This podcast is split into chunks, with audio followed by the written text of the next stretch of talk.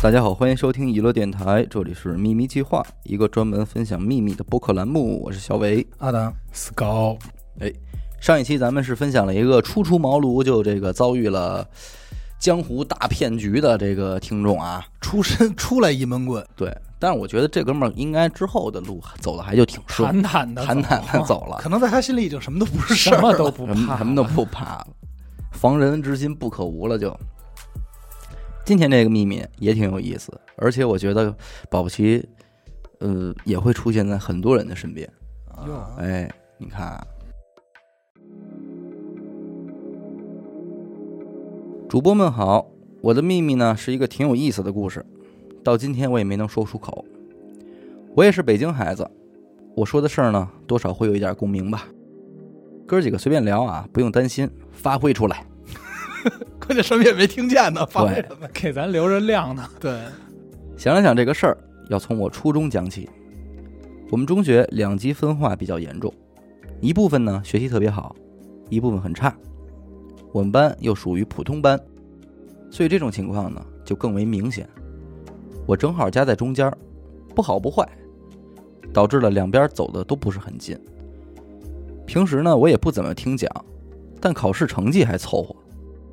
学习好的同学会认为我属于捣乱组的，混社会的呢会认为我是个乖宝宝，这就很尴尬。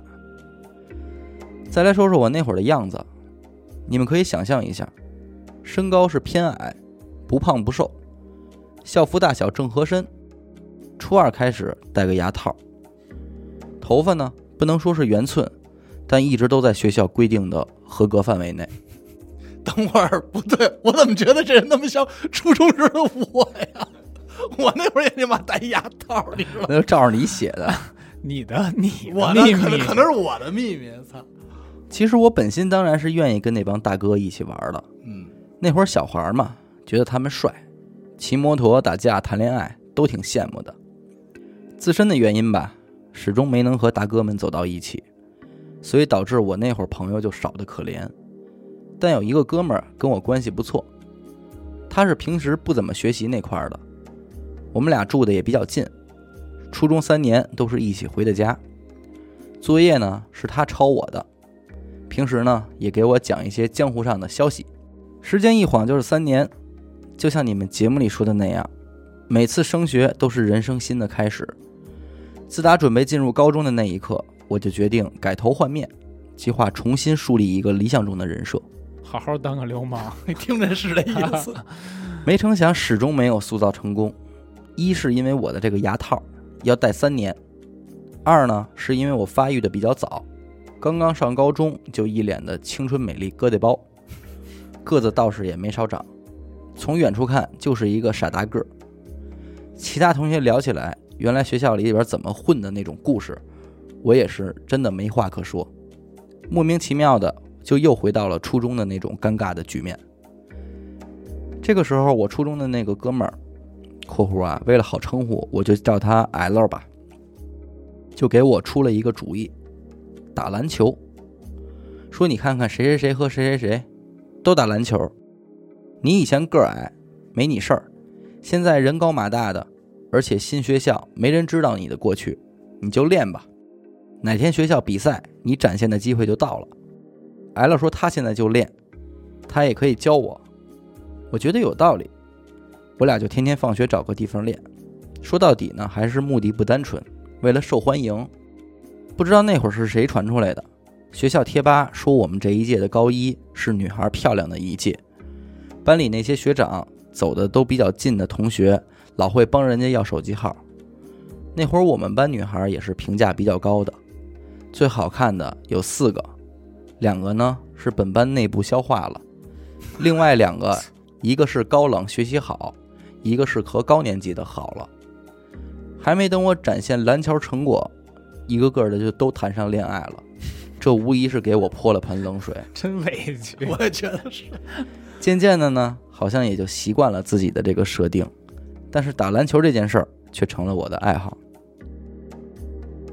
到了高二，医生告诉我牙套可以摘了。假期里可能因为打篮球的原因吧，我又长高了不少。脸上的痘儿也差不多都好了，这次开学，似乎全班同学都重新认识了我一样，很多哥们儿都说我变帅了，可是我自己却不以为然。这一年对我来说是个转变，学校里的篮球比赛越来越多，因为平时的练习，自己的技术的提升，感觉对手越来越弱，很快就成了球场上的一个明星。开始能听见有赛场外的同学给我加油，当然也有女生的尖叫。人可能一件事情做得好，就会变得很自信吧。很快在班里，在学校里，人缘我就好了起来。之前那些不怎么说话的女生，见面也会主动跟我聊聊天儿，可是依然没有收到过一封情书。那时候我想的很单纯，想着只要自己受欢迎，就一定能收获爱情。可能是漫画看多了吧，经常能听见身边的朋友又换了个女朋友，哪个女生跟谁谁谁又好了这种消息。虽然自己也很渴望，但时间长了，感觉这事儿好像跟我也没有什么关系。转眼就到了高考的毕业季，那天回学校拿成绩，大家交流着以后的打算，互留了联系方式。这个时候，有一个女生 Z 叫住了我，让我给他一个电话。还记得我说过的那个四个班里最漂亮的四个女生吗哟？Z 就是找了学长的那个。嗯，哟，完事儿，大家一起聚了个会，就回家了。到家以后，我就收到了一条短信，是 Z，内容你们也应该都能猜得到。他跟我表白了，他说他喜欢我很久了。从高二开学，我的转变，他就开始注意到我了，可一直没有勇气和我说。毕业了呢，怕见不到面，就表白了。当时我可以说是激动坏了。要知道，她可是当时我觉得最好看的女生，这绝对是惊喜。对于我来说，这种女孩一直是我不敢想象的。我们聊了很久，我告诉她，其实我也很喜欢她。我们约好了第二天一起出去玩，然后就在一起了。我有了人生的第一个女朋友，我的第一次也是给了她。她无论在恋爱还是在那件事方面，经验都比我丰富。不好意思啊，哥们儿，对不住啊，真不是故意笑的。我不是个古板的人，不太在意这些。七月份，我初中的那个哥们儿 L 问我要不要一起打工，我叫上了两个高中一起打球、关系还不错的哥们儿，商量着，最终选择了肯德基。主要那会儿肯德基有三 v 三篮球，所以对肯德基比较有好感。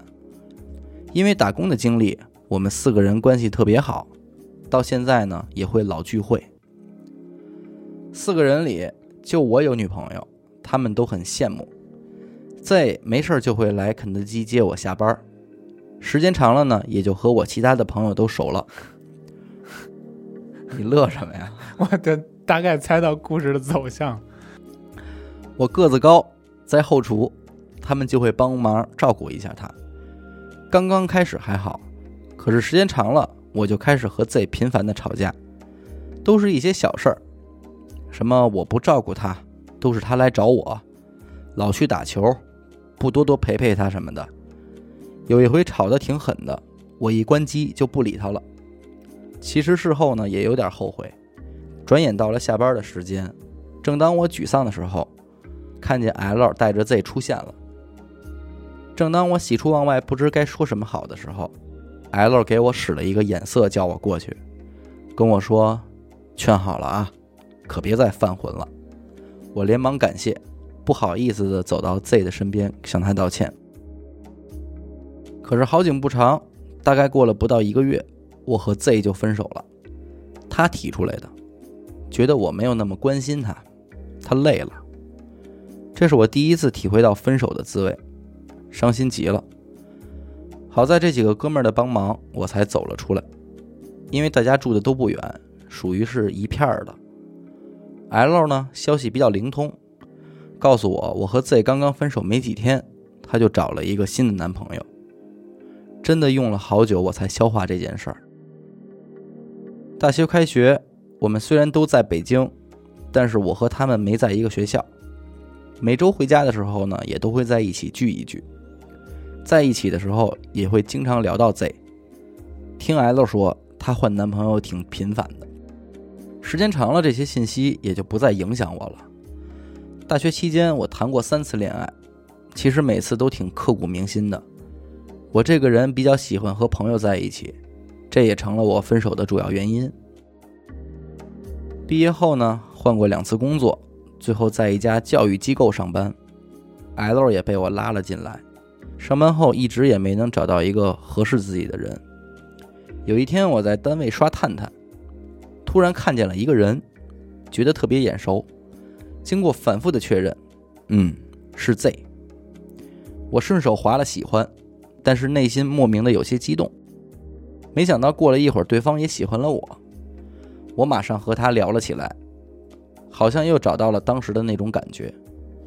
我们聊了很久，他现在是单身，抱怨完现在的生活，说了说那个时候我们都还太小，不懂事儿。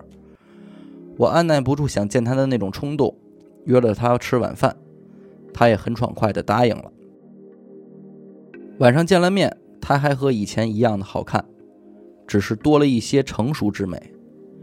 刚刚见面的时候，我有些尴尬，他很自然。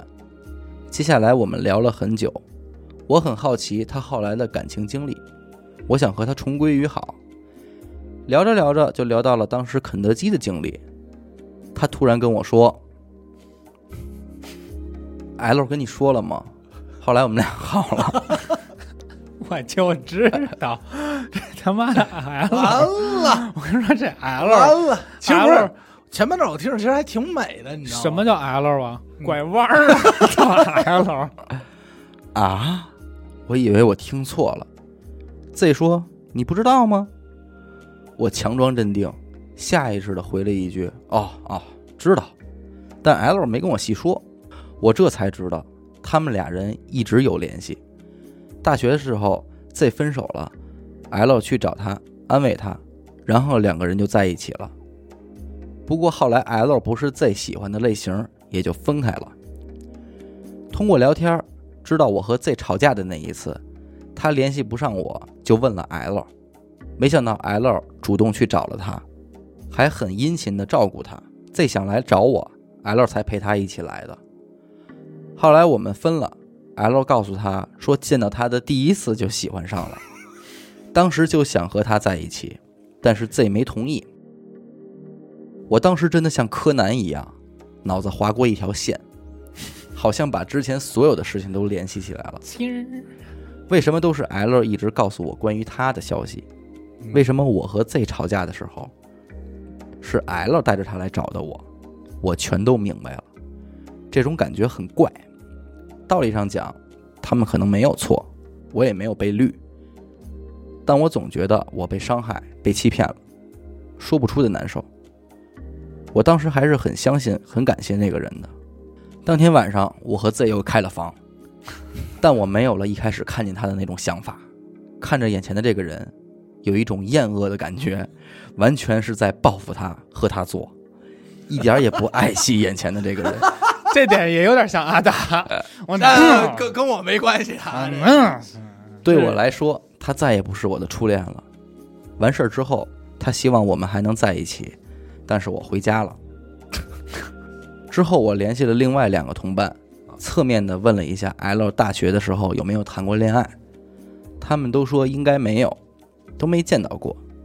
看来这件事儿 L 瞒得很好啊。第二天上班，我就碰见了 L，原本想要质问他，可是看见他笑呵呵的走过来跟我聊天儿我又把话憋了回去。我看着眼前这个人，似乎一点也不认识他，我不知道哪一面才是真的，让我觉得恶心、猥琐。我思考了很久，决定我不要告诉他这件事儿了。其实我也考虑过 Z 说的这一切是否属实，可是按照他讲述的经过和 L 的行为，应该是这个人能做出来的事儿。有些细节是可以对上的。接下来的时间里呢，我没事就会观察这个人，有意思。越看越有意思。太欠了。没事儿我就会去逗他，问 L：“ 哎，你觉得谁谁的女朋友好看吗？”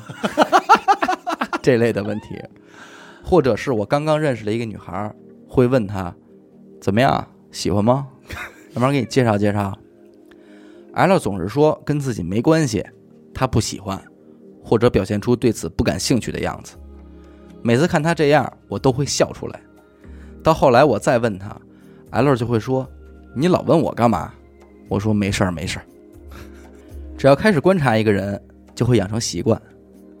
只要有同事的女朋友来，或者单位出现新来的漂亮同事，他总会表现得很正经，刻意保持距离。但你不知道什么时候他就加上人家微信了。举个例子，我加人家微信都是比较大方的，或者公开场合。加完之后，我都会和 L 说：“哎，你也加一下。”他总说没那么多业务联系，不加了。表面上刻意的拉开距离，可没两天就能看见他给人家点了个赞。我也不会问他，只会也悄悄的再点个赞，真他妈欠！表示我知道你们是好友了，存心捣一下乱。还有一次，同事女朋友有事找我帮忙，加完好友，我发现 L 早就加过人家了。这个人真的太有意思了，几乎女孩的朋友圈都有他的赞。仔细想想，这个人好像从来没跟我们说过自己恋爱的事儿。我这个秘密不知道主播们能不能理解啊？我可能永远也不会告诉 L，我已经知道他和我前女友好过这件事儿，可能还比较在乎我们这么多年的感情吧。毕竟这个人也天天见面，也可能观察他比告诉他更有意思吧。总之，我看清了一个人，反正 L 在我心里，在那个夏天就已经不存在了。